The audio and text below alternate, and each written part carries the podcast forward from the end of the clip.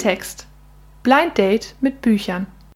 Hallo, heute sind wir in der 19. Folge. Es ist natürlich nur eine Woche vergangen, seitdem ihr uns das letzte Mal gehört habt. Lüge!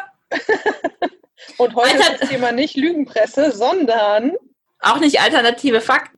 Auch nicht Stereotype. Doch, genau, Stereotype. Wir erfüllen nämlich nicht nur mit der unvorhergesehenen Pause zwischen den Episoden jegliche Podcast-Stereotype, die man so haben kann, sondern auch die Bücher, die wir uns diese Woche durchgelesen haben und die ihr euch gleich in einer Zusammenfassung anhören könnt, drehen sich rund ums Thema Stereotype. Aber keine Sorge, diesmal hat Vivi nicht wieder ein ganz schlechtes Buch ausgesucht und nicht ein gutes, das ich wirklich empfehle, sondern hoffentlich hat Vivi diesmal auch ein Buch, was halbwegs in Ordnung ist und nicht nach zehn Seiten quasi schon auf dem Stapel meiner Trash-Literatur Aber endet. das Gute ist, Caro, dass es hier ja auch nicht darum geht, das beste Buch vorzustellen, sondern Bücher, die zum Oberthema passen. Und leider habe ich dann manchmal festgestellt, dass das Buch, was ich mir zum passend zum Oberthema perfekt ausgesucht habe, wie Pandemie zum Beispiel oder die Blutbraut, nur in eins passt, nämlich in dieses Oberthema und nicht in die Kategorie super gutes, lesenswertes Buch. Ich glaube, ich habe unseren Podcast voll verstanden, weil ich habe die letzten 18 Folgen für mich als Sieg gerechnet. Ja, Also ja, steht genau das. 18 zu 0. Das ist aber so, wie wenn du mit einem kleinen Geschwisterkind irgendwie N64 spielst oder ein anderes Spiel, wo man noch Controller mit Kabel hatte und vorher das Kabel manipulierst und das Geschwisterkind nicht merkt, dass es eigentlich gar nicht mitsteuert, sondern dein Kumpel den zweiten Player hat und spielt. Ich bin nicht so alt, wir nehmen einfach die Batterie raus.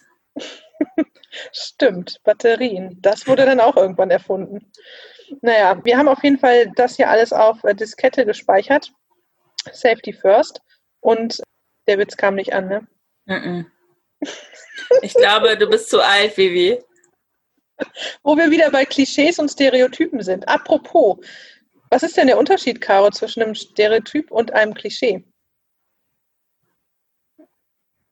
Ich habe meine Hausaufgaben gemacht. ich nicht. Ein Stereotyp ist, glaube ich, etwas, was verallgemeinert halt ähm, alle Vorurteile gegenüber einer Sache oder alle ja, vorigen Konzeptionen einer Sache vereint. Und ein Klischee ist etwas, wenn äh, etwas passiert. Schwierig, ne? Ich glaub, habe nämlich auch gehangen, tatsächlich. Also ich war mir nicht so ganz sicher, was ist denn jetzt ein Stereotyp, was ist ein Klischee? Da habe ich natürlich ich, Tante Okay, ich habe eine. Idee. Also ich würde, darf ich noch eine Theorie Ja. äußern, bevor du, das ist ein bisschen wie hier bei Quatsch Comedy Club. Ja, genau. Ähm, ähm, Wer weiß denn sowas? Ich würde zum Beispiel sagen, diese typische Love Story, so Frau hat einen One-Night-Stand mit einem Kerl, wird schwanger, ne, bringt das Kind zur Welt, ne, verheimlicht das, sie kommt so wieder und so, das ist ein Klischee. Ein Stereotyp wäre, der Typ sieht gut aus, ist ein Millionär. Und nicht Ja, ein Hartz-IV-Empfänger, der aus Versehen besoffen jemand schwängert und nach Ja, acht gut, Jahren kommt dann raus, wer, wer halt den Unterhalt zahlen muss. Du meinst jetzt, jetzt sind wir aber bei dem Thema Realität oder fiktive Erzählung, ne? Ich verstehe nicht, warum da nie ein romantisch, romantisches Buch raus wurde. Mit so einem schönen, hässlichen Hartz-IV-Empfänger, so in so einem feinen Ripp-Unterhemd, mit einer halben Bierdose vom, vom Fernseher. Warte, warte, und die hab Ische von Idee. Jacqueline knall, verknallt sich in den, weißt du, wird schwanger und acht Jahre später fordert sie den gesamten Kindesunterhalt Mir kam da gerade so ein. ein Bild. Wie wäre es, wenn wir den Typen Joe nennen? Und dann braucht er noch irgendeinen exotischen Nachnamen. Ja, ja, aber das Problem ist, Er Der ist schwul. Ja, stimmt. seine Männer zwar, seine, seine Ehemänner nicht, aber weißt du, ja, ja, schon. Ja, ja. Ich, äh, ich löse das mal auf. Und zwar kommt Stereotyp als Wort aus dem Griechischen. Wir hatten alle natürlich kein Griechisch oder Altgriechisch in der Schule oder sonst wo. Stereos heißt starr, fest und Typos ist der Schlag, das, der Eindruck oder das Muster. Was hat jetzt also der äh, feste Einschlag mit Stereotyp ne, übersetzt, mit dem zu tun, was wir gerade schon beschrieben haben? Wir befinden uns im 18. Jahrhundert. Und zwar, ich habe eine dramatische Pause gelassen, die wir hoffentlich nicht rausschneiden, weil sonst ist diese Erklärung für die dramatische Pause hinfällig. Ich habe eine dramatische Pause gelassen, denn 18. Jahrhundert hat was mit dem Buchdruck zu tun. Ein Stereotyp war nämlich eigentlich die unveränderliche, feststehende Schrift, die man für den Buchdruck benutzt hat, also dieser vorgefertigte Druckstock. Hast du das mit Type verwechselt? Nein, Stereotype? Aber ich, ich, ich kenne auch eine Stereotype. Ich kenne nicht Stereotyp, aber ja, ist ja dieselbe, derselbe Ursprung, ne? Englisch, Deutsch und so. Stereotypes, ja. Also ich weiß nicht, im Deutschen, ich habe das immer mit Vorurteil immer irgendwie Mhm. übersetzt in meinem Genau. Kopf. Aber das ist ja auch, ich glaube, das passt In der Bedeutung ist es ursprünglich, meint es ja immer noch das, ne? das ist eine vorgefertigte, unveränderliche Sache, die wir immer als Blueprint immer wieder benutzen. Also ein Stereotyp macht ja eigentlich genau das. Es ist eine starre Vorstellung von der Gruppe oder von Personen, wo dann die individuellen Unterschiede vereinfacht werden. Ne? Also es sind die Hartz-IV-Empfänger und nicht der individuelle Hartz-IV-Empfänger, der eigentlich Physik studiert hat und ähm, dann festgestellt hat, dass keiner Physiker braucht. Oder so. Das heißt, Stereotype sind immer eine Vereinfachung, eine starre Beschreibung, Vorstellung von Gruppen oder Personen. Wir hatten hier auch schon welche, ne? Also ich als Käseliebhaberin mit orangen Klamotten, weil ich ja eine niederländische Herkunft habe. Ich als wundersch wunderschöne, kluge Mathematikerin. Ich hätte jetzt eher an die brave radfahrende katholische Münsteranerin gedacht, aber. Äh, brav und Radfahren in einem Satz, das passt im Münsteraner nicht. Darf ich mal kurz was sagen? Das ist so schofel von dir. Wenn es richtig meimelt, wird hier jeder Lezenfahrer wirklich zum Teufel. Und vor allem haben die meisten nicht mal, die meisten haben nicht mal die Funzel an, ja? Die Wörter, die Caro gerade benutzt hat. Es gibt hier so ein Märchen, das man Neumünsteranen erzählt, nämlich dass Münster eine eigene Dialekt hat. Nämlich nee, das ist kein eigener Dialekt. Das sind halt Wörter, die aus der Studentensprache, die damals von Zigeunern und so angeschleppt wurde, dann halt noch übrig sind. Und das sind solche Sachen wie Malmeln, das heißt regnen, Jofel schlecht, Jofel gut, Leze ist der Begriff für Fahrrad, Funzel Begriff für Licht. Und Vivi meinte, als sie im Kreise meiner Familie weilte einmal, dass niemand auf der ganzen Welt diese Wörter nutzen würde.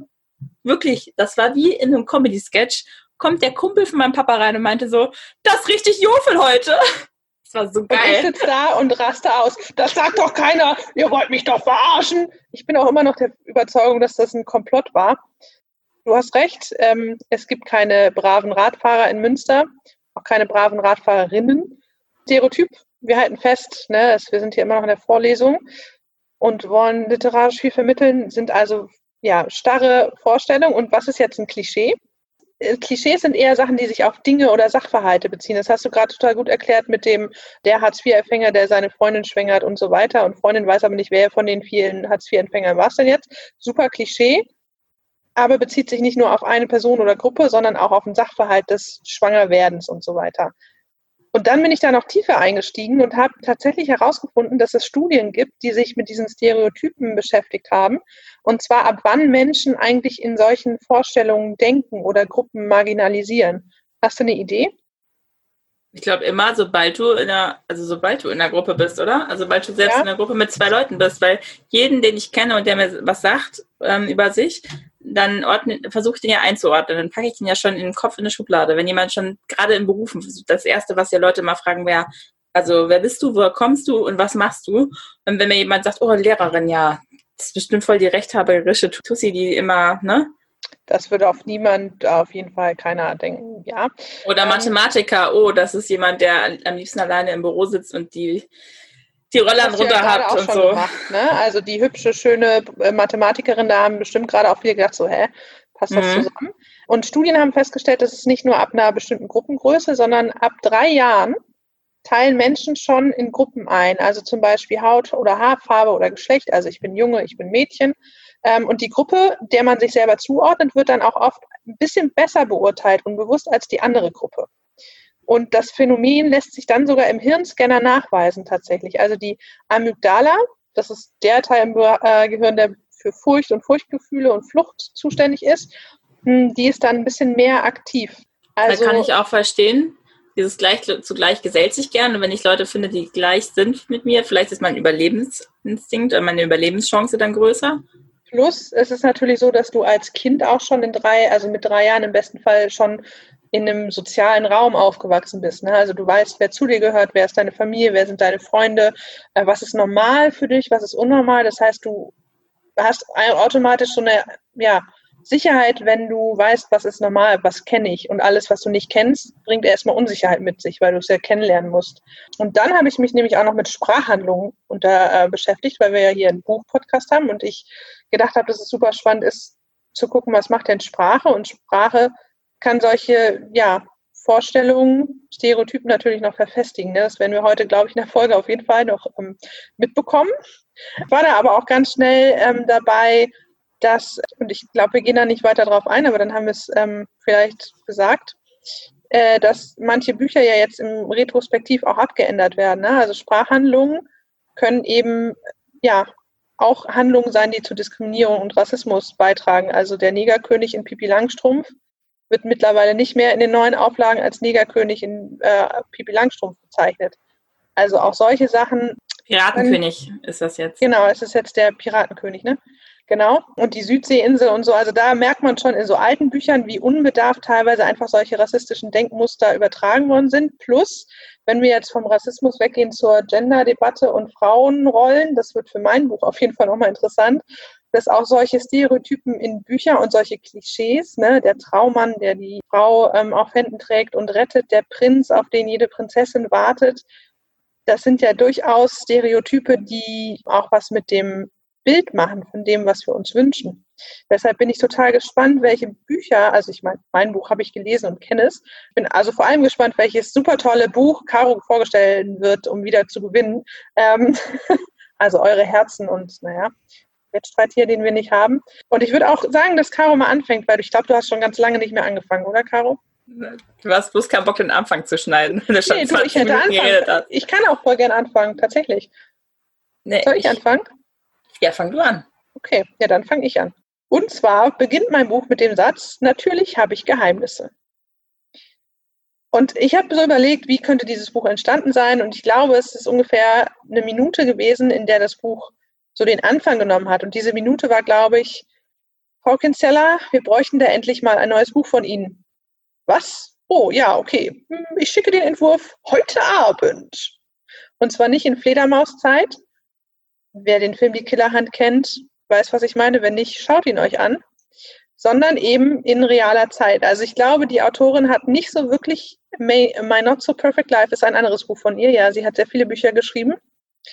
Caro hat mir gerade das Buch in die Kamera gehalten und ich war abgelenkt.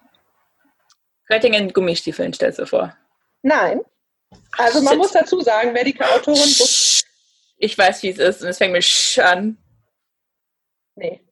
Shopaholic? Nein.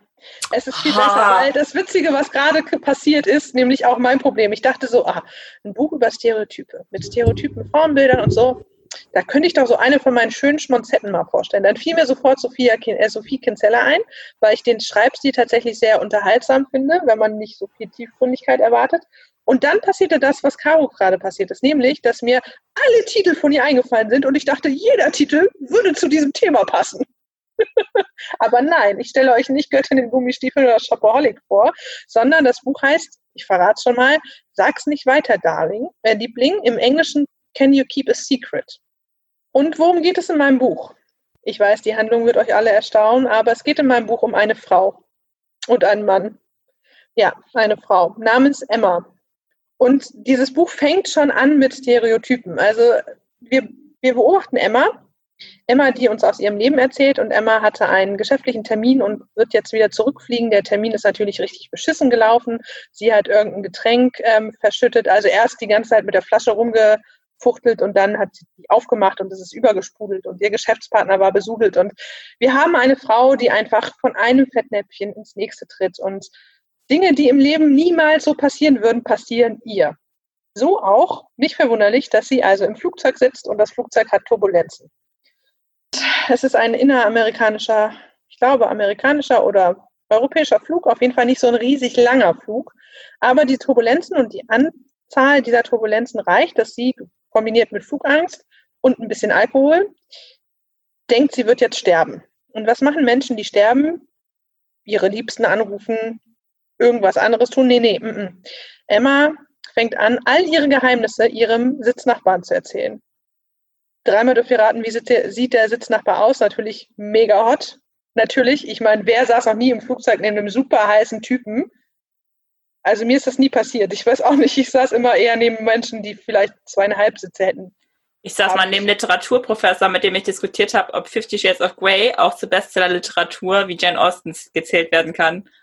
Wir befinden uns immer noch im Flugzeug. Allerdings diskutieren wir nicht mit dem Professor, sondern wir diskutieren mit Emma oder wir leben mit Emma mit vielmehr, denn Diskussionen sind da nicht. Also der Sitznachbar spricht auch nicht wirklich mit ihr, er ist eher genervt und sie schüttet ihm halt ihr komplettes Herz aus und zwar wirklich alles. Also der Sitznachbar erfährt vom toten Goldfisch, der Eltern, den sie eigentlich hüten sollte, der dann abgenippelt ist, den sie dann durch einen anderen Goldfisch ausgetauscht hat.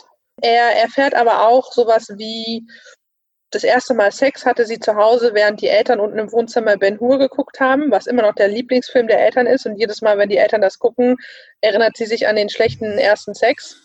Papa guckt das auch immer und dann weist er immer auf die ganzen Filmfehler hin. Da ist eine Szene, dann sind die im Gladiatortheater, immer zu Ostern kommt da und da läuft ein Statist mittendurch, weil die haben die Szene nur einmal gedreht. Und jedes Mal, wenn wir diesen Film gucken, und da läuft der, da läuft der.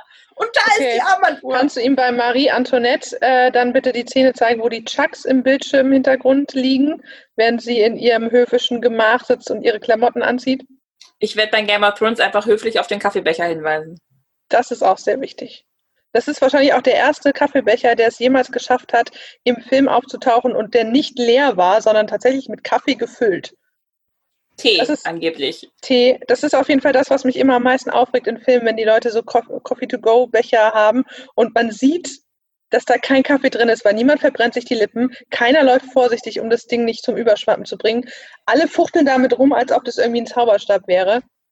Achte mal auf, alle Uhren sind immer gleichgestellt in Filmen, immer auf Viertel von und alle Zeitungen sind immer gleich, weil es gibt halt wegen der Bildrechten und so nur eine einzige Zeitung, die Hollywood nutzt das ist immer das gleiche, mit dem gleichen Bild oder der gleichen Frau drauf.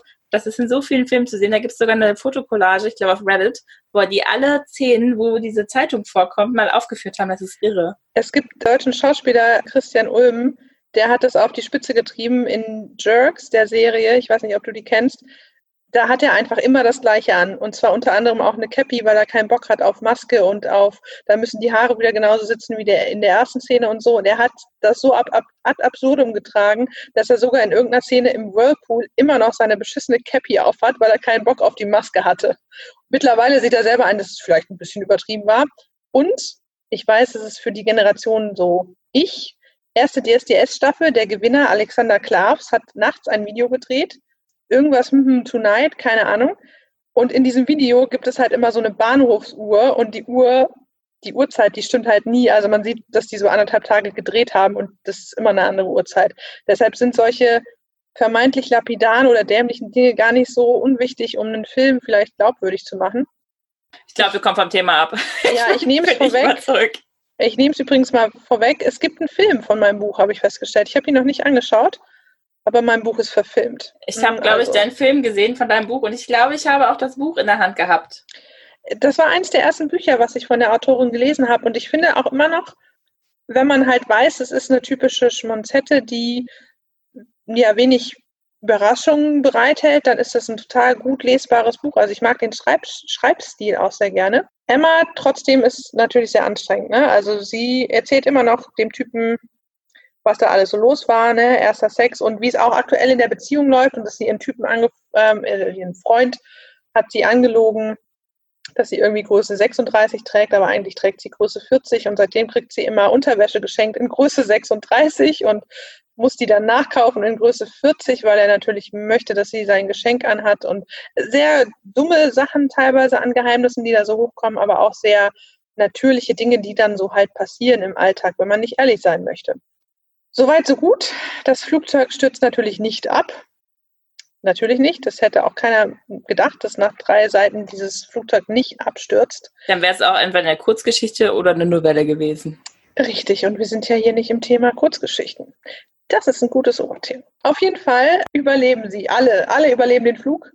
Und damit fängt der Horror eigentlich erst an. Denn, Caro, rate doch einmal, wer könnte der Typ im Flugzeug neben ihr gewesen sein? Ihr neuer Chef neu in Anführungsstrichen. Es ist der Chefchef, der Oberchef der Firma, der Begründer der Firma, in der sie arbeitet. Und natürlich ist er für einen Auslandsaufenthalt, ich glaube von Amerika tatsächlich nach London oder so geflogen, um jetzt, weiß ich nicht was, die Firmenzentrale in London auf Vordermann zu bringen. Auf jeden Fall ist der Typ aus dem Flugzeug, der all ihre Geheimnisse kennt, ihr Chef. Und natürlich hat der Typ im Flugzeug sich schon da in sie verliebt, und setzt nun alles daran, ihr Herz zu erobern.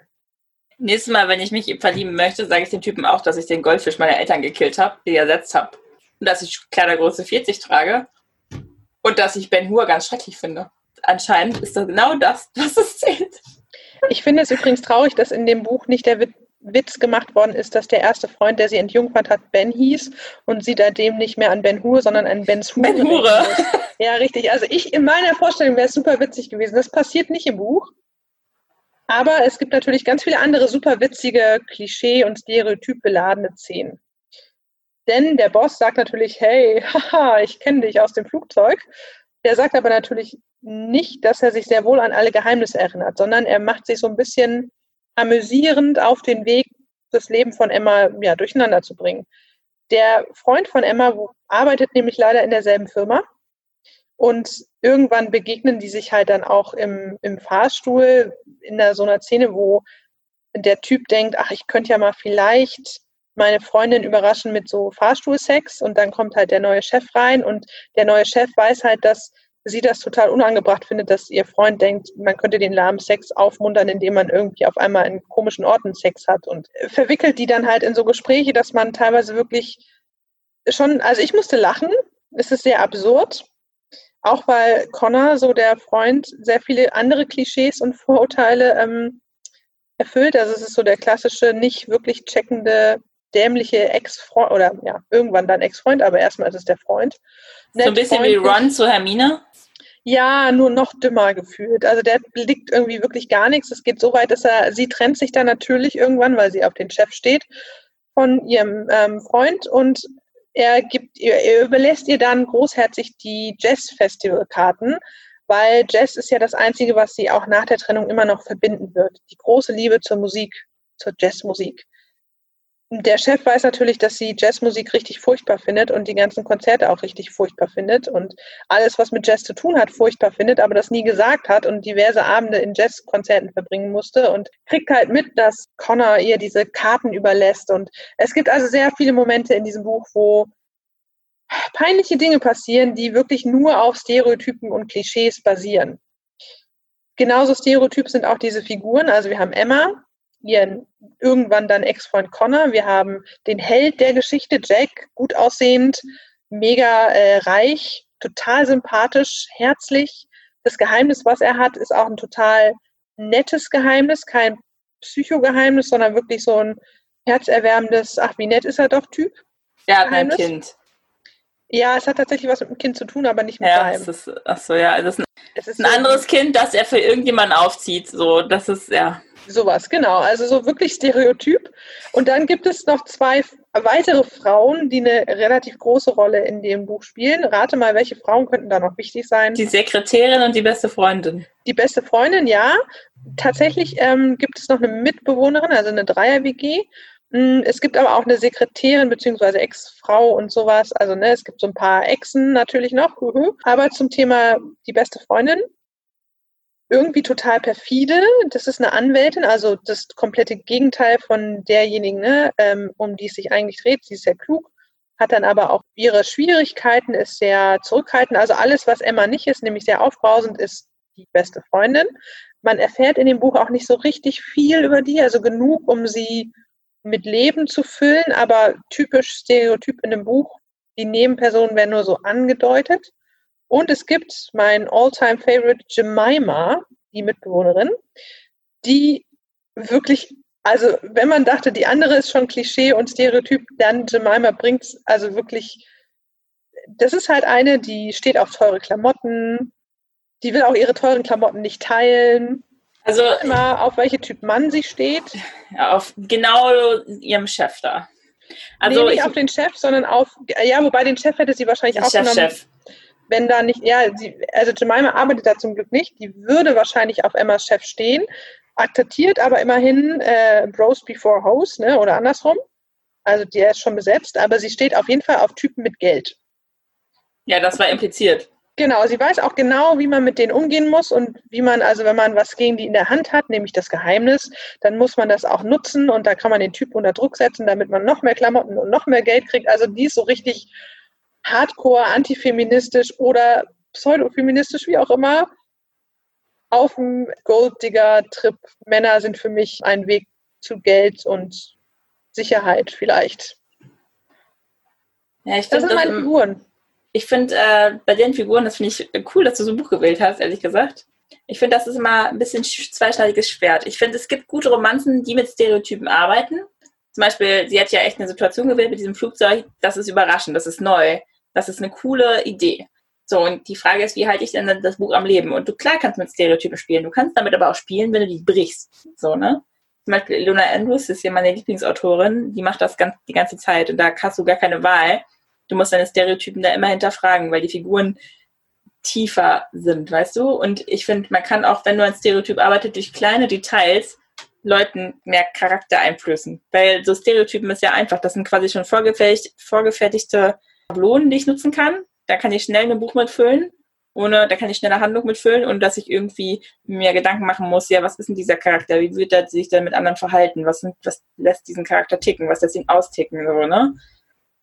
das brauche ich ja dann nicht, wenn ich schon mal diesen vorgefertigten Spielfiguren Genau, arbeite. also sie, sie spielt mit den Stereotypen schon in einer gewissen Weise, indem sie die halt teilweise wirklich ad absurdum führt, also wirklich so überspitzt, dass so Situationen entstehen, entstehen, wo man auch merkt, wie dämlich stereotyp diese Person eigentlich gerade ist. Also das versucht sie schon und da sind auch ein paar Twists drin, die man nicht so vorhersieht, aber es ist ganz klar, dass das Buch auf Unterhaltung ausgelegt ist.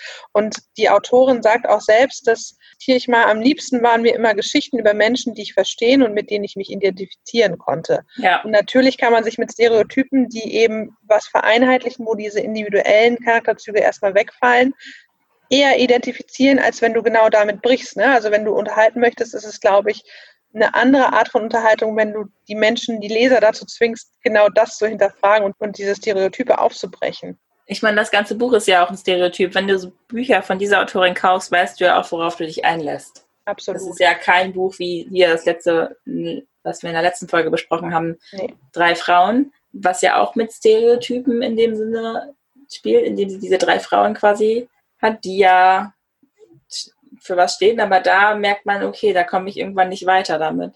Das ist ja, also es gibt ja eine Sache, wenn du Stereotypen akzeptierst und die andere, wenn du sie kritisch hinterfragen lernst. Und Stereotype, das merkt man ja auch genau in solchen Büchern, sind ja auch meistens eine Überspitzung. Ne? Also die Dinge, die in diesen Büchern passieren, sind teilweise an die Realität angelehnt, aber eben so überspitzt, dass es eigentlich nicht mehr die Realität ist und dass es auch klar ist, dass es halt eine fantastische Romanze, Komödie ist. Das passiert in einer anderen Form, wenn du ähm, ja auf reale Ereignisse zurückgehst oder darauf dich beziehst. Das hattest du ja auch in deinem letzten Buch. Deswegen ist in dem Buch wirklich, habe ich gedacht, zum Thema absolut passend, weil es eigentlich nur mit stereotypen Charakteren spielt. Die Situationen, in denen die sind, teilweise aber gar nicht mehr so klischeebehaftet, wie man meinen würde. Also diese Flugzeugszene zum Beispiel ist jetzt überhaupt kein Klischee. Flugangst vielleicht zu haben, ja, aber dem Chef seine ganzen Geheimnisse zu offenbaren, Weiß ich nicht, ob das so Klischee ist. Und deshalb glaube ich, dass also das Buch ziemlich gut zum Thema gepasst hat, zur Autorin. Die ist jetzt auch nicht so unbedingt Stereotyp, ne? Die wohnt in London, 50 Jahre alt, fünf Kinder, davon vier Jungs. Holy moly. Ich habe Respekt. Aber sie erfüllt so ein bisschen das Klischee der aus Versehen zur Autorin gewordenen. Ne? Also sie hatte eigentlich einen anderen Job, Finanzjournalistin, und hat dann irgendwann angefangen, Bücher zu schreiben und dann nach ewig Schwierigkeiten und Absagen Glück gehabt und seitdem nimmt das ihren Lauf und ich glaube, das bekannteste ist tatsächlich diese Shopaholic-Reihe. Die ja, und die Göttin, Göttingen Gummistiefeln, die sind auch wirklich unterhaltsam. Also das ist halt echt, also Sophia Zeller, ich finde, die schreibt Bücher, die nehme ich mir mit in den Strandurlaub für, ja, für den Strand. Genau. Meine Strandbücher. das ist auch absolut so eins. 18 Bücher hat die mittlerweile veröffentlicht. Die hat noch ein Pseudonym, unter dem auch ein paar veröffentlicht worden sind. Hm, und ja, in meinem Buch fällt übrigens auch das Wort Otto Normalverbrauch oder Otto Normal irgendwas. Da habe ich gedacht, das ist so richtig Stereotyp, ne? Otto Normal.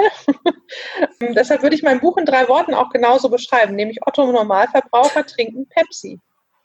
Ich äh, musste gerade an den Film denken. Es gibt einen Film, da geht es um einen typischen Durchschnittsbürger, der wirklich alles genauso macht, was der typische, äh, typische Amerikaner macht. Und dann kommt irgendwie eine Firma auf ihn zu und will ihn untersuchen. Das ist so, so geht der Film los. Ich weiß nicht mehr, wie der heißt. Ich weiß noch, als ich diesen Trailer gesehen habe, den fand ich total geil. Ich erinnere mich aber, glaube ich, auch daran. Und es gibt einen Film, in deutschen Filmen, wo jemand komplett unsichtbar ist, weil er auch so normal, normal ist, dass ihn keiner wahrnimmt, bis er sich verliebt und dann sieht ihn auf einmal jeder. Aber er hat sich halt in der Zeit, wo er nicht gesehen worden ist, schon angewöhnt, immer nackt rumzulaufen und nicht zu bezahlen und einfach von Tellern zu essen und so. Ich glaube, irgendwas mit Kaiser, keine Ahnung, super witzig auf jeden Fall auch. Musste ich auch dran denken. Also, ne, man sieht Stereotype, da verbinden wir auch direkt alle was mit. Ja. Wenn ihr das Buch gelesen habt, wisst ihr auch, warum Trinken Pepsi dabei steht und nicht ähm, Panther Cola. Die Marke Ja. des Vertrauens. Wahrscheinlich, weil es im Flugzeug Pepsi getrunken wird. Nein, Caro, das wäre nun wirklich Klischee. Wie ist denn dein Song? Mein Song ist von den Spice Girls, Say You Will Be There, weil, naja, es ist eine Frau und die möchte, dass der Mann da ist. Und ich fand das sehr passend. Das ist auch sehr Klischee, ne? Also die Frau braucht auf jeden Fall den Mann, der sie liebt und der da ist. Caro, kann dein Buch auch mit so vielen Stereotypen auftrumpfen? Ja. Du weißt, wir sind immer noch im Wettstreit. Also bei mir gab es mindestens fünf. Ja, bei mir gibt es auf jeden Fall mindestens zehn. Und die kann ich auch sagen, weil ich habe sie aufgelistet, um diesem Stereotyp des Mathematikers zu entsprechen. Das ist schön. Ich bin auf deine exponentielle Kurve der Stereotypen gespannt. Erster Satz. Es war sieben Minuten nach Mitternacht. Fängt dein Buch nicht auch so ähnlich an? Nee, jeder hat Geheimnisse oder Ach so, ja, das war ein bisschen schlauer. Ja, bei mir steht, es war sieben Minuten nach Mitternacht. Ich Huh. wollte gerade fragen, ob es nicht Pi nach Mitternacht war, aber wir sind doch nicht. Nee, nee, nee, das nicht. Witzigerweise ähm, ist es auch nicht Cinderella, was ich jetzt vorstelle. Wollte ich vielleicht auch erst ein Märchenbuch, weil das ja auch mit Stereotypen spielt.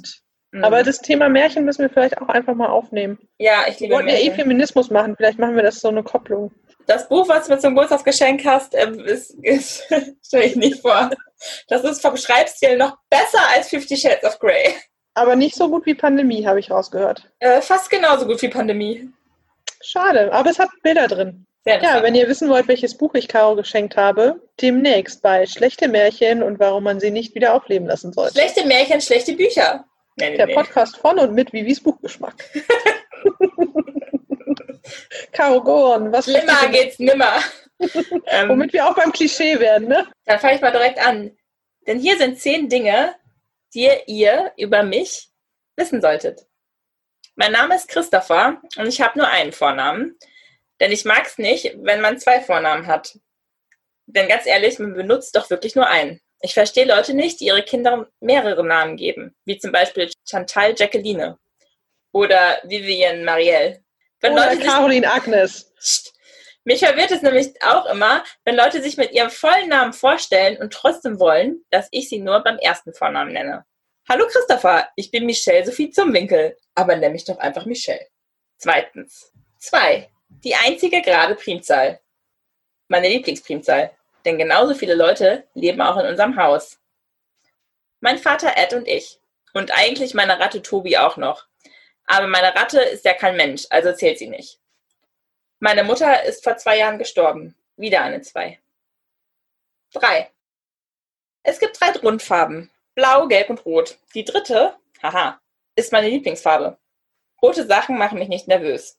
Früher einmal hatte meine Kindergärtnerin versucht, mich einmal in ein gelbes T-Shirt zu zwingen, nachdem ich mein rotes T-Shirt vollgekotzt hatte. Ich fing an zu schreien, als sie mich anfasste. Das war der letzte Tag, an dem ich den Kindergarten besuchen durfte, denn anscheinend dürfen Kinder keine Kindergärtnerinnen beißen, auch wenn diese sie ungefragt anfassen. Fünftens. Wenn ihr jetzt mitgezählt hättet, hätte doch jetzt eigentlich eine Nummer 4 kommen müssen. Aber da ich Primzahlen viel lieber mag, nummeriere ich jetzt doch einfach mit Hilfe der Primzahlen durch.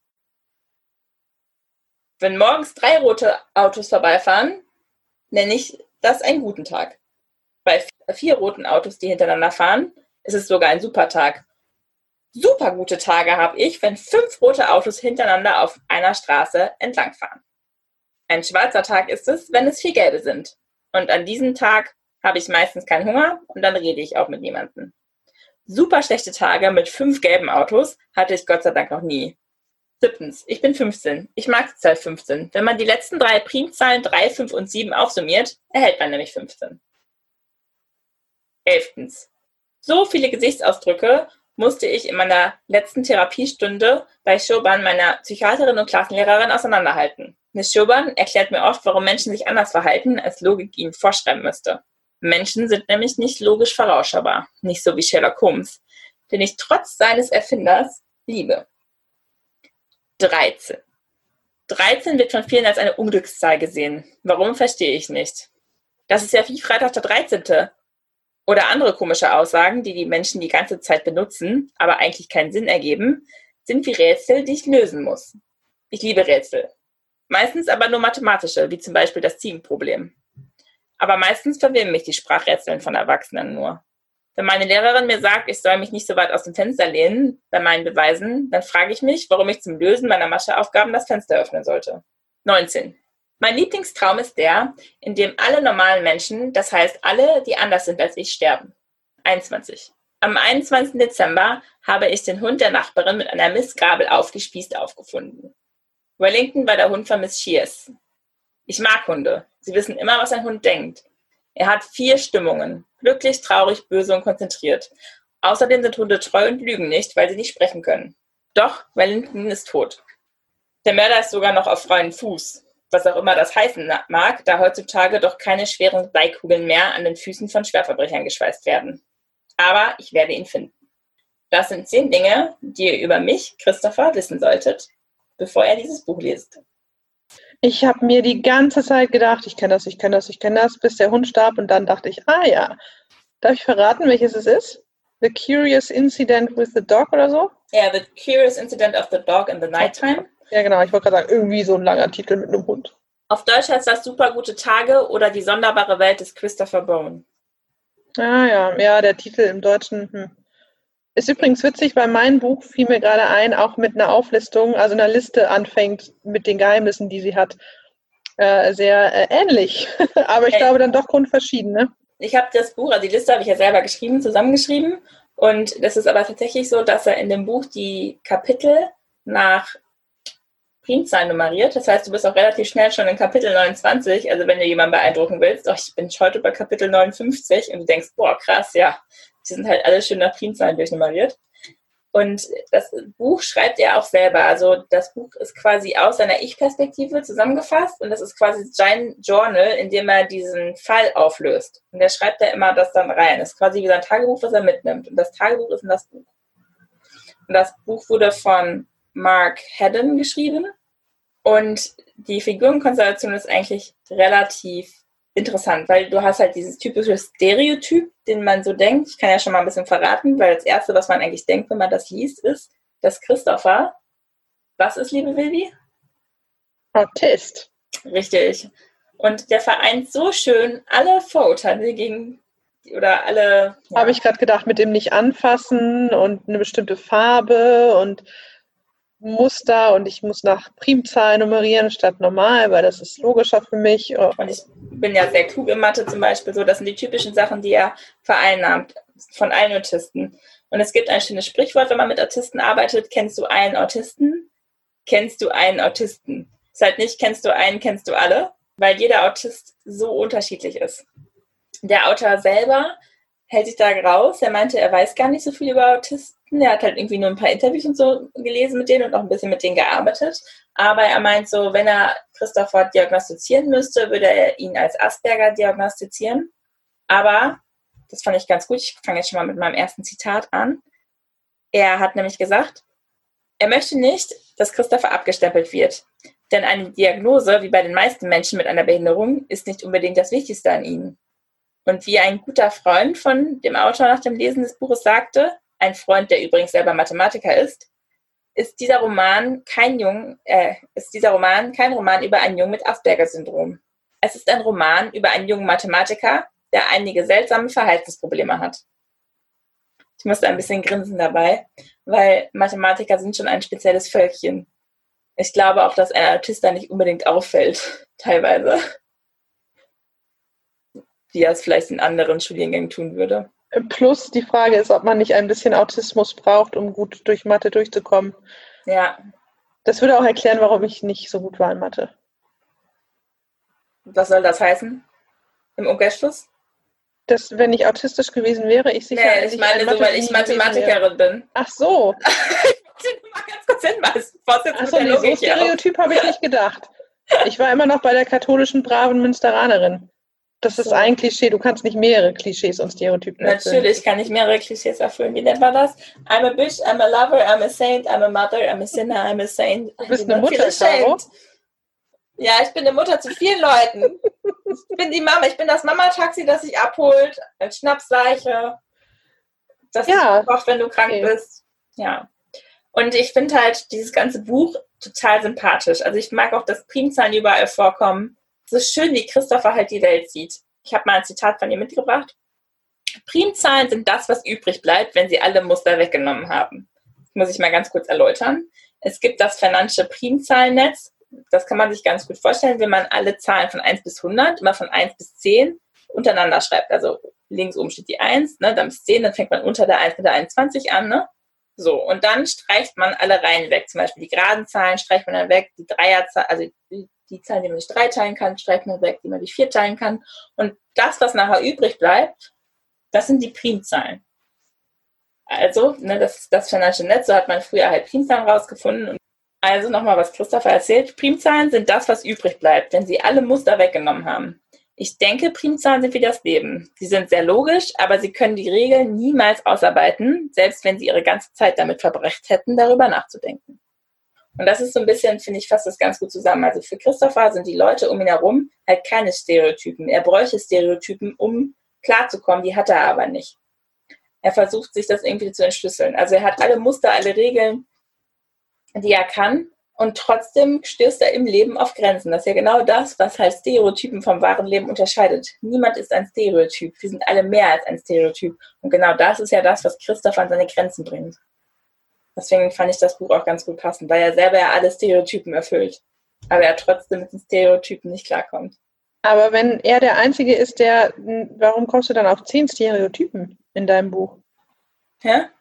Du meintest doch vorhin, du hättest zehn Stereotype in deinem Buch aufgelistet. Ja, habe ich. Erst eins, nämlich all, das Stereotyp aller Autisten. Was? Hab ich das? Also ich Ach dachte, so, ich habe Das war, das, war, Stereotype. das war ein Witz von dir, oder? War das kein Witz? War es ernsthaft? Ich habe den nicht gerafft. Erklär nochmal. Du hast doch vorhin gesagt, dass ich bei mir gab es fünf Stereotype in meinem Buch. Ja, bei mir, also in dem, Hauptpersonen, die stereotypisch sind. Und dann So. hast du gesagt, bei mir gab es sogar zehn. ich habe das nicht als Hauptperson gesehen. Ich habe gesagt, so das sind die vielleicht Klischees, die er erfüllt. Oder da hast du Aha. mich gut erwischt. Ich Caro, meine, er wir vielleicht am Anfang über den Unterschied von Klischee und Stereotyp reden sollen. Shit. Oh, schade, da habe ich nicht Habe ich zugehört. also doch gewonnen, weil ich mehr Stereotype in meinem Buch habe. Nein, okay, du bist immer noch 8, äh, 17 im Rückschlag, dann steht es 18 zu 1. Wir fangen einfach auch an, in Primzahlen zu zählen oder so. Das ist bestimmt positiv für mich. Damit gewinne ich immer auch noch, weil 1 ist keine Primzahl.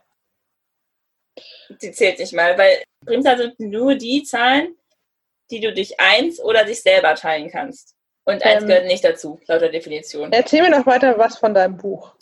So, Und dann Genau, starten wir einen neuen Podcast, Mathe von und für und mit Caro. Also, es gibt halt hier mehrere Charaktere. Wir haben mal Christopher, ein 15-jähriger Teenager, der zusammen mit seinem Vater Ed zu Hause lebt. Ed ist ein Charakter, ich habe in meinem Skript immer sympathische und unsympathische Charaktere, immer die Unterteilung und ich wusste nicht ganz, wie ich ihn einarbeiten sollte. Er ist jemand, der Christopher versucht, sehr viel Sicherheit zu geben, aber auch ein bisschen daran zerbricht. Christophers Mutter ist tot, laut Ed. Sie ist gestorben und Christopher, ja, beschäftigt sich damit nicht. Der versteht auch dieses ganze Sterben und Tod halt auch einfach nicht, weil er das gar nicht nachvollziehen kann. Und Ed ist jemand, der schon eine große Belastung hat mit Christopher und er trinkt auch viel. Also er ist Alkoholiker und bändelt aber langsam mit der Nachbarin an, mit der, dessen Hund halt tot aufgefunden worden ist. Also die heißt Eileen Shears und die hilft seit dem Tod der Mutter viel aus bei den beiden, aber in letzter Zeit ist sie sehr wenig rumgekommen. Dann gibt es halt noch eine Christophers Psychiaterin und Klassenlehrerin und die ist ungefähr für ihn immer wie so eine kleine Übersetzungsmaschine tätig. Immer wenn er alleine gar nicht weiterkommt, dann geht er zu ihr. Also Christopher versucht auch viele Sachen selber zu lösen, so ein bisschen wie Sherlock Holmes, aber er merkt, er ist irgendwann mit seinen Mustern und seinem Latein irgendwann auch am Ende und da ist halt immer seine Psychiaterin da und die hilft ihm das zu erklären. Zum Beispiel gibt es halt eine Sache, hat halt extrem Probleme mit Lügen. Er kann Lügen nicht aushalten. Dann wird er ganz nervös, so, ne? Oder die Unwahrheit oder Sachen, die nicht stimmen. Das hält er ganz, ganz schwer aus. Und da gibt es halt eine Szene, da sagt er halt, all die anderen Kinder an meiner Schule sind dumm. Er geht halt zur Sonderschule, aber ich darf sie nicht dumm nennen, obwohl sie es sind. Und dann schreibt er, ich werde beweisen, dass ich nicht dumm bin. Nächsten Monat werde ich mein Abitur in Mathematik machen und eine 1,0 bekommen. Dinge, die in meinem Leben nicht passiert wären. Also erst wollte ich zustimmen, ja, das kenne ich auch. Wieso darf ich die nicht dumm nennen, wenn sie dumm sind? Der kommt, ja. Das Mathe 1,0, weiß ich nicht, wie alt war der? 15? Mhm.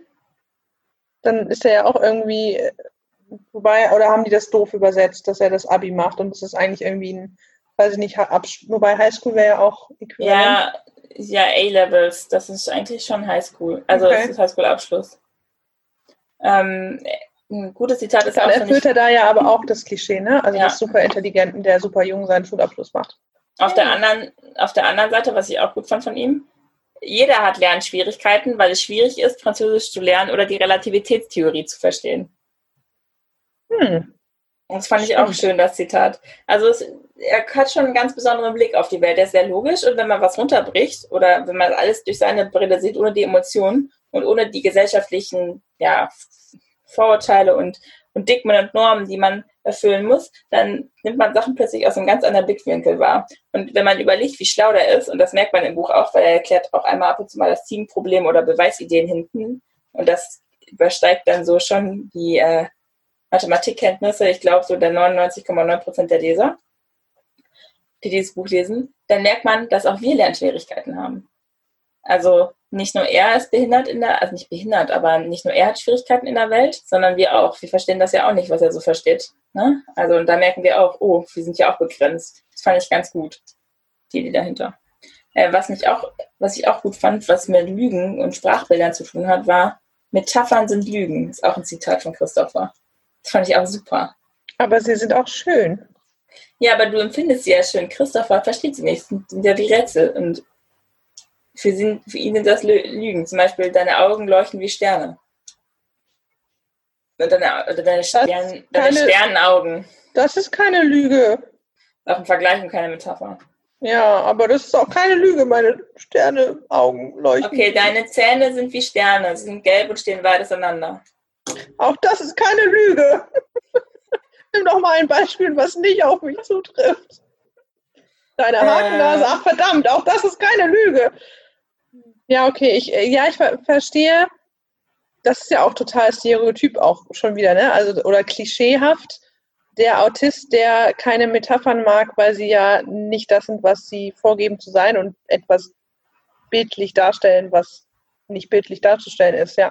Ja, das kann er kaum aushalten. Also das Buch ist schon sehr schön, weil Christopher begibt sich halt auf den Roadtrip seines Lebens.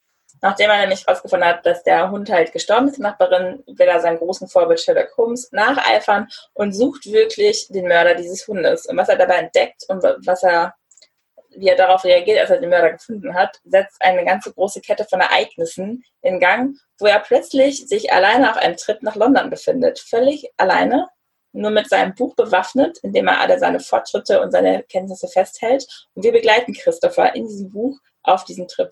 Das ist ein wunderschöner Roman, der wirklich einem lehrt, dass man Empathie und Verständnis für Leute zeigen sollte, die anders denken und die anders die Welt wahrnehmen.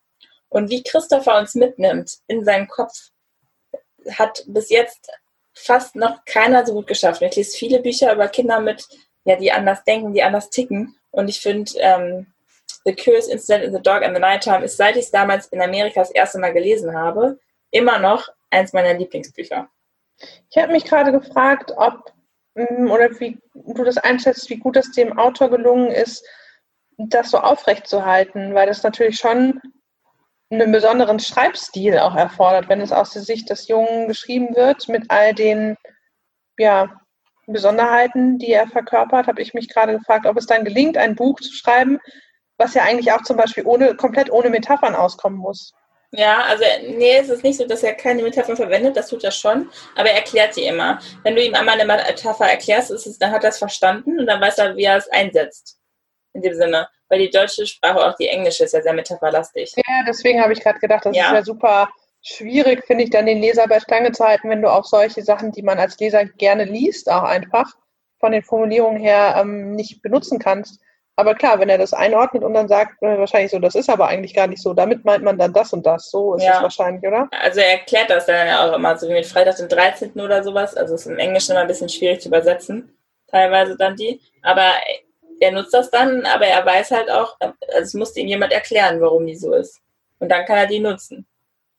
Nämlich erstaunlich, weil ich mich gar nicht mehr so, also ich finde, du hast das total gut, den Sprachstil gehabt bei deiner Zusammenfassung, weil ich mich so total daran erinnert gefühlt habe, wie dieses Buch war. Und ich überlege gerade aber, mh, hm, ich erinnere mich nicht mehr. Ich habe nur gedacht, der Schreibstil passt und denke jetzt gerade, eigentlich wäre es total spannend, das mit den Augen nochmal zu lesen und zu schauen, hält er diese Stereotype ja, durch? Ja, hält er. Bis zum Schluss hält er es durch. Also das ist, finde ich, ganz gut gemacht. Ähm, man merkt auch immer wieder, wie schwer Christopher es sich dann fällt, in unbekannten Situationen umzugehen und was für Methoden und Techniken er hat. Und man merkt auch, als gar nichts mehr geht, dass er einen kompletten Zusammenbruch hat und was dann passiert.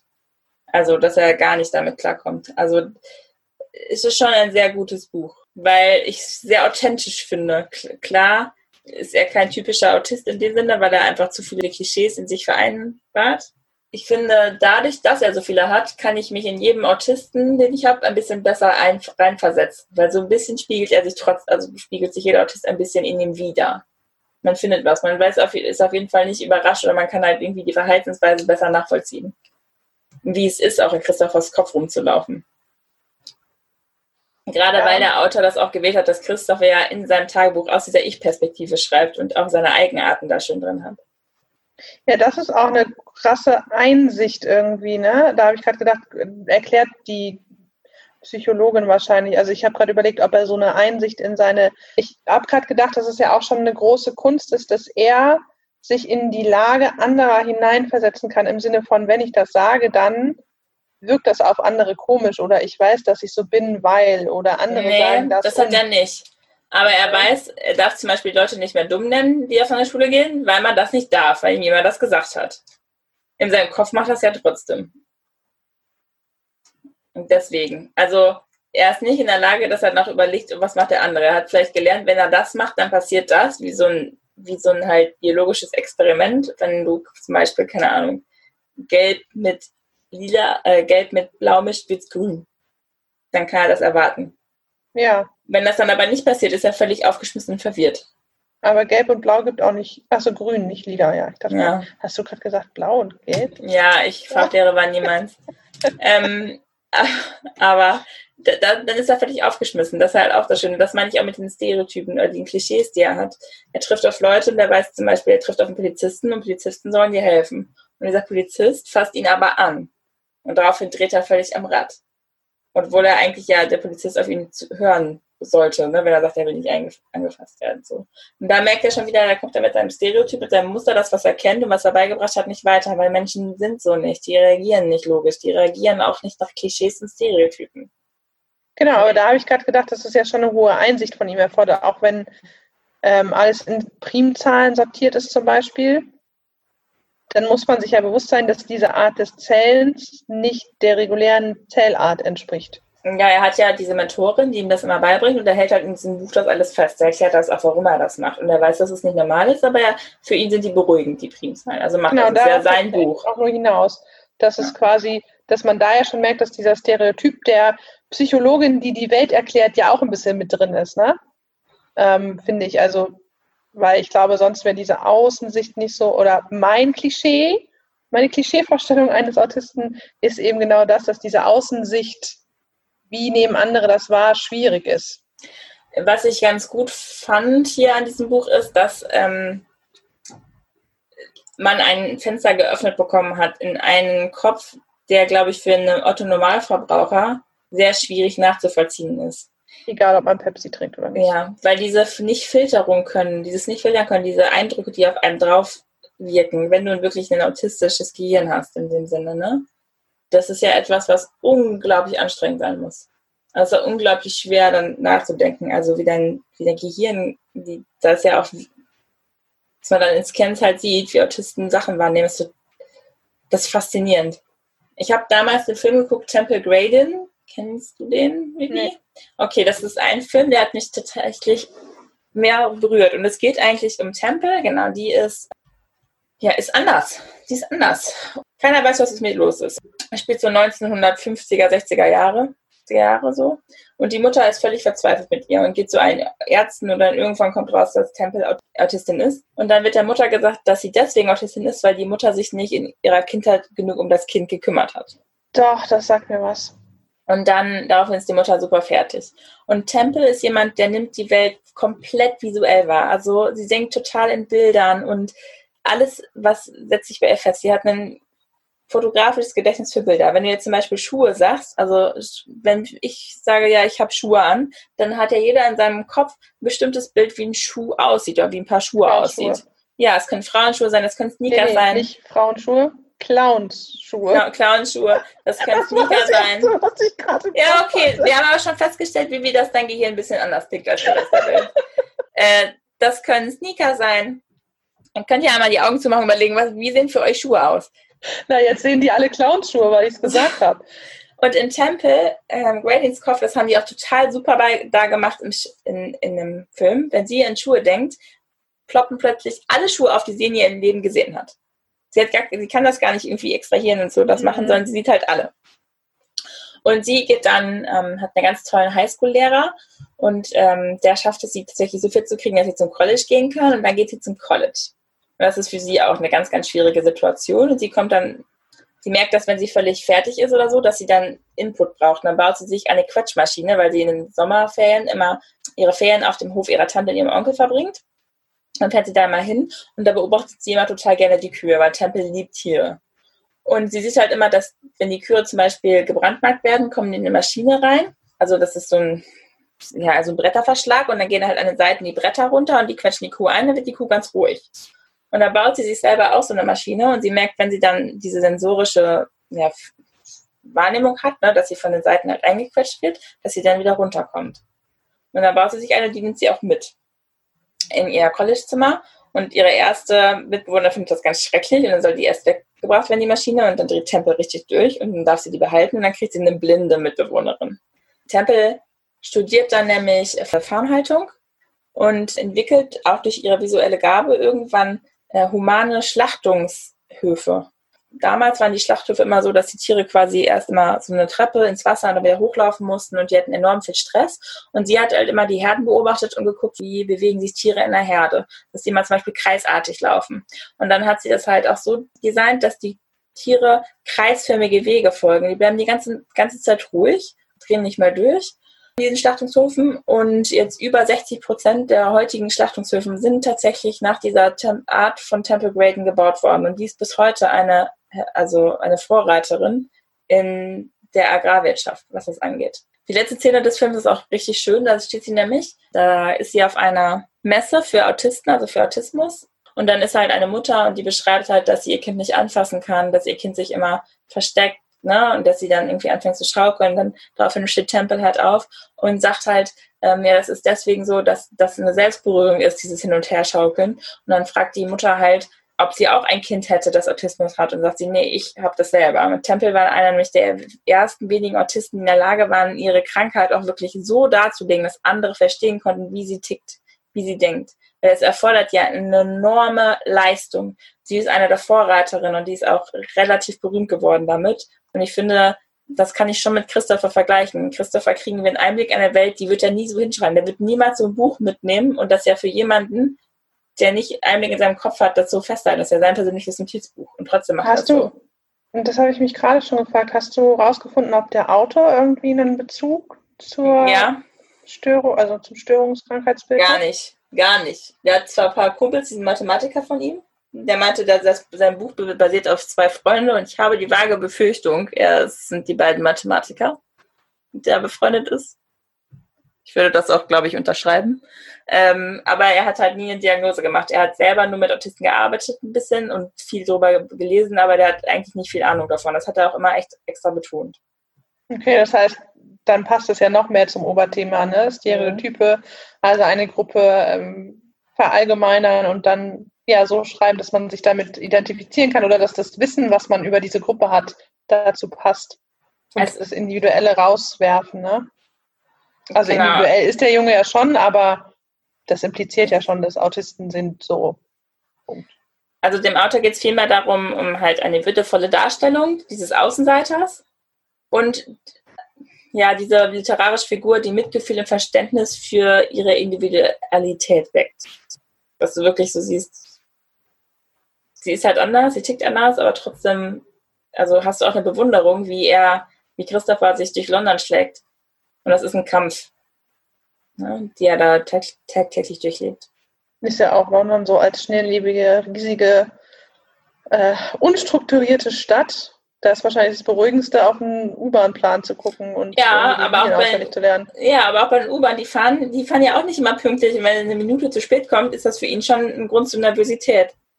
Ja, dann muss er nach Japan. Ja, aber Oder das was ist China? Wo sind denn die Züge immer so pünktlich? Japan. Japan. Aber ich habe noch ein paar Fun Facts. Es gibt eine Bollywood-Produktion Nein. und doch, also, und der Titel heißt Kia und Kosmos. Und in dieser Version sind die Geschlechterrollen der Hauptfiguren umgekehrt. Also es gibt halt ein, ein Mädchen, ne, das von ihrer Mutter erzogen wird. Als Ausgangspunkt der Handlung fungiert der Mord an der Katze mit dem Namen Kosmos. Gibt es da einen Hintergrund, warum, das ein, warum die, die das Geschlecht getauscht haben? Weiß ich nicht, ist eine Bollywood-Produktion. Ich habe nämlich gerade gedacht, ob es in die äh, Bollywood und indische Struktur reinpasst, einen männlichen Behinderten in der Hauptrolle zu haben. Und behindert im Sinne von durch die Störung nicht so wie alle anderen und in seinem normalen Leben behindert. Oder ob das automatisch eine Frau sein muss. Aber ich habe keine Ahnung davon. Wäre für mich total die logische Erklärung. Ja, könnte durchaus sein, habe ich nicht nachgeguckt. Also, ne, falls ihr das nachgucken wollt, fun. Äh, ich habe Ja, aber noch, äh, es gibt auch einen Plan, tatsächlich dieses, dieses Buch aber trotzdem zu verfilmen. Und zwar hat Brad Pitt die Filmrechte gekauft. Der liebe Brady hat die gekauft. Und äh, der Drehbuchautor der Harry Potter-Reihe, Steve Close, hat sich sogar schon angeschlossen, aber das Kinoprojekt liegt brach. Also, das Gab es nur einen Drehbuchautoren für die ganzen Harry Potter-Reihen? Ich dachte, da gibt es mehrere. Oder hat die Regie gewechselt? Nee, nee, die Regie hat gewechselt, der Drehbuchautor. Ich wollte gerade sagen, irgendwann gab es doch so einen krassen Twist von netter, freundlicher Kinderfilm hin zu Mord und Totschlag. Ja, das ist in den Büchern aber auch so. Ja, ich weiß, aber trotzdem war das doch Du sehr... kannst ja nicht, Harry. ja, aber Oh, Voldemort, ich wollte nur eine Umarmung haben und eine neue Nase. Ganz kurz, man hat aber gemerkt, dass die Leute, die den ersten Film verfilmt haben und natürlich nicht wussten, wie das Ganze weitergeht, nicht damit gerechnet haben, dass es so böse und evil irgendwann wird. Das hat auch keiner damit berechnet. Ich habe damit auch nicht gerechnet, als ich das Buch damals meinem Cousin gestohlen habe. Aha. Ich habe nämlich das Wow. bekommen und wusste, der wird das eh nie in seinem Leben lesen. Dann habe ich das geklaut und Weihnachten gelesen. Und ich sollte recht behalten. Es ist bis heute niemandem aufgefallen, dass es gestohlen wurde. Außer jetzt. Jetzt wissen es alle und es wird zurückgefordert. Ich aber jetzt hast dir- du eh zehn Versionen davon, ne? Ich kann dir wirklich sagen, dass mein Cousin niemals einen Podcast über Bücher hören wird. Und ich habe so viele Cousins, der findet nicht raus, wer das war. Ja, Vivi hat einen neuen Rechercheauftrag. Wann nehmen wir die neue Podcast-Folge auf? Ich weiß es nicht. Ich muss deinen Cousin noch ausfindig machen. Ich habe einen äh, passenden Song gefunden, und zwar Count Dracula Counts. Wie heißt der? Hier der Typ, der. Ach shit, ich habe nicht aufgeschrieben, wie der heißt. Oh, Count Dracula Der Counts von der. Sesamstraße. ja. Okay, es gibt eine Version dieses Liedes, wo das, C, das Wort zählen ausgepiept wird.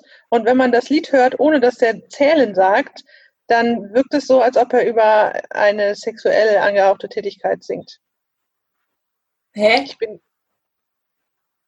Okay, dann habe ich das damals nicht gerafft, was du mir geschickt hast. Hast du nicht? Nee. Ich wollte gerade sagen, Caro, ich habe dir das doch geschickt. Warum Ja, aber ich dachte, der, ich dachte, das geht über Zählen. Einfach nur witzig, weil das rausgepiept worden ist. Es, das Wort, was die dann einsetzen, wäre fuck. Oh mein Hab Gott, ich ich bin gerafft. scheinbar wirklich, also du, ich nehme zurück, Caro ist doch die katholische Unschuld. Ich Danke. werde dieses Lied in die Shownotes packen, damit ihr es euch anhören könnt, weil es ist ja jugendfrei. Und dann könnt ihr mir bitte sagen, dass ich nicht die einzige perverse Sau bin, die dieses Lied gehört hat und dachte, what the fuck? Funny Story, by the way, mit, wenn wir das Wort Fuck betrachten. Ich äh, habe das Buch in Amerika gelesen und ich war ja im Senior da, also ich war mit 19-Jährigen da in einer Klasse. Und ich musste von meinen Gasteltern einen Wisch unterschreiben lassen, dass ich dieses Buch lesen darf, weil in diesem, Buch tatsächlich ähm, Flüche benutzt wurden. Und zwar einmal wird das Wort Fuck benutzt. True Story, meine Nachbarklasse hat das gleiche Buch in der sechsten Klasse gelesen. Nochmal, Deutschland, sechste Klasse, wir haben das Buch gelesen. Amerika, Oberstufe, kurz vorm Abschluss. Wir haben dieses Buch gelesen und ich musste mir einen Wisch unterschreiben lassen. Richtig übel, ey. Das Buch in drei Worten wäre Ich bin anders. Hm, passend. Was ist denn der letzte Satz deines Buches? Und deshalb ist alles, was ich hier geschrieben habe, wahr. Weiß doch jeder, ist der Satz meines letzten, äh, der letzte Oh, Satz das meines passt Buches. schön zusammen. Vor allem, alle Stereotypen haben ein Fünkchen Wahrheit in sich. Und weiß, weiß doch jeder, jeder, kennt den. Jeder kennt ich den. finde auch absolut ähm, passend zum Thema. Ich glaube, so einen schönen runden Abschluss mit den Sätzen hatten wir noch nie. Weißt du, woran das lag? Weil du zum ersten Mal ein Buch vorgestellt hast, das ich auch lesen würde. Ach nee, zum zweiten Mal. Ich wollte gerade sagen, Pandemie wolltest du auch lesen. Ja, nee, eher The One. Pandemie ja. ist immer noch so ein Buch, wo ich von mehreren Freunden die Rückmeldung bekommen habe von dem Podcast. Das Warum? Buch hätte ich auch noch Seite 10 weggeschmissen. Ich weiß nicht, wie Vivian das zum Ende lesen konnte. Und mein Bruder nur. Mein Bruder nur, wie heißt das Buch mit den Riesenschwänzen? ja, das ist gut zusammengefasst. ja, ich bin immer noch dabei, das ähm, Buch, weil das war ja eine E-Book-Version, hm, bin ich gerade dabei, für dich abzuschreiben, damit du dann eine Printversion hast, die ich dir geben kann. Das ist so ich bin noch nicht so weit. Weil ich schaffe immer nur so drei Wörter und dann kriege ich so einen innerlichen Brechreiz. Möchtest du eine Bananenmate dazu haben? Danke, ja, bitte. Ich habe gehört, ab 20 werden sie lecker. Ich habe gehört, ab 1000. Challenge accepted. Welches Thema haben wir denn in der nächsten Folge, Caro? Wollen wir es schon verraten? Naja, ich will das nachher vielleicht noch ändern. Also nächstes Mal haben wir ein super spannendes Thema, weil wir dann schon wieder eine Jubiläumsfolge haben. Ne? Also wir feiern einfach wie die Feste feiern. Nächstes Mal sind wir bei Episode 20. Uh, sorry, ich habe meinen Einsatz verpasst. Ja, macht nichts. Ähm. Ach ja, wir, wir haben vergessen. Wie war das nochmal mit dem Flugzeug und dem Getränk? Du hattest doch eine letzte Story zum Schmunzeln. Ja, und zwar ist die witzig, also ich glaube, alle anderen waren genervt, aber ist egal. Und zwar war ich im Flugzeug auf dem Weg nach Wien und habe im Flugzeug gedacht, ich frage mal den Chef des Hauses, also den Steward, nach ähm, ja, der Tagesempfehlung an Getränken und habe gefragt, was er mir denn empfehlen würde als Getränk. Er meinte Tomatensaft, daraufhin bin ich eventuell spontan entglitten und habe gesagt, Iba, sowas trinkt doch keiner. Mm. Und dann musste er lachen und dann meinte ich so, ja gut, dann nehme ich halt Fanta. Und dann war, ohne Witz, Fanta einfach nicht vorhanden es gab sowas wie Tomatensaft und irgendwelche anderen Säfte und so ein Scheiß, aber Fanta, ein normales Zuckergetränk Nein. gab es nicht. Also in Amerika und der Rest der Welt trinken Fanta auch nur so 99-jährige Leute ohne Zähne. Fanta ist das uncoolste Getränk ever. Ich hatte Lust auf Fanta, ja. Orangensaft hat er mir immerhin nicht angeboten. Und dann entspann sich aber ein Gespräch daraus, nämlich, dass wir den Deal gemacht haben, er ähm, kann selber Getränke mit in die Maschine nehmen. Er würde mir eine Flasche Fanta mitnehmen. Dafür müsste ich allerdings am selben Abend wieder zurückfliegen und ihm aus Wien noch einen Kaiserschmarrn mitbringen. Also es hätte ein Tausch stattfinden können, Kaiserschmarrn gegen Fanta. Zugegeben, die Inflation hätte diesen Tausch auch nicht gleichwertiger gemacht. Das war ein Flirtversuch und du hast ihn nicht gecheckt. Äh, ganz kurz, es war ein Steward und ich würde behaupten, er entspricht jedem Klischee und jedem Stereotyp. Er war eindeutig nicht an Frauen interessiert. Aber an deinem Kaiserschmarrn. ja, ich weiß, der ist schön fluffig ich weiß nicht, für welches Synonym an sexuellen Handlungen das fluffige Kaiserschmarrn steht. Ihr findet da bestimmt was. Auf jeden Fall hat dieses Gespräch stattgefunden. Dann sind wir ausgestiegen aus dem Flugzeug und ohne Witz, wer war in diesem Flugzeug und war nicht so witzig wie ich? Simon Gose Johann. Wer ist das? Comedy Street, Pro7, Comedian Elton versus Simon. Shame on you junge Generation, die du das nicht kennst, ihr anderen kennt ihn bestimmt. Der Typ war, ich bin immer noch der Überzeugung, mit mir im Flugzeug und dann haben wir draußen gewartet, weil wir sind zum Kon zu einer Konferenz geflogen. Und er hat deinen Stoff gestohlen. Nein, viel witziger. Mein Chef kam als letztes ähm, aus dem Flugzeug und davor kam Simon Gosion, der scheinbar alle anderen abgewartet hatte, weil er keinen Bock auf Fame und sowas hatte. Und er kommt raus, ich sehe hinter ihm Christian also ich sehe hinter ihm meinen Chef laufen und sage, da bist du ja endlich. Und er guckt mich so an, so, oh nein, so ein Fangirl, was gewartet hat für ein Foto. Und ich gucke ihn an, denke mir so, den Typ kenne ich irgendwie, aber egal. Los jetzt, wir müssen zum Zug und lauf halt mit der Gruppe mit. Das ist mein Moment gewesen, wo eindeutig ich nicht nur im gleichen Flugzeug gesessen habe wie Simon Große Johann, sondern auch noch witziger war. Und dann gab es noch einen peinlichen Moment danach und ich habe alleine Kaiserschmarrn gegessen in Wien. Darf ich mal kurz sagen, dass diese Pointe, die unglaublich nicht witzig war, so eine lange Hinreichung hatte, dass wir jetzt jeglichen verloren haben? Ja, und deshalb könntest du die ja auch einfach ganz ans Ende dieser Folge schneiden. Die ist eh schon am Ende der Folge. Caro, ich wollte jetzt so tun, als ob wir die Folge künstlich ans Ende geschnitten hätten und nicht im Nachhinein aufgenommen haben. Aber schneid die hoch. doch einfach raus. Ich meine, ich wollte das Wissen eigentlich nur an dich abgeben, die du jetzt weißt. Schneid die doch raus. Mega langweilig. Fick dich, Mann. Mit einem unbekannten Promi, der keinen Bock auf dich hatte. Und du hast den heißen Stuart abblitzen lassen. Wegen. Fanta. Der sah wirklich nicht so schlecht Alter, aus. Vivi, weißt du, was dein Problem ist? Ich, warte, Ich weißt du? erkenne die Chancen nicht. Wir stoppen die Aufnahme.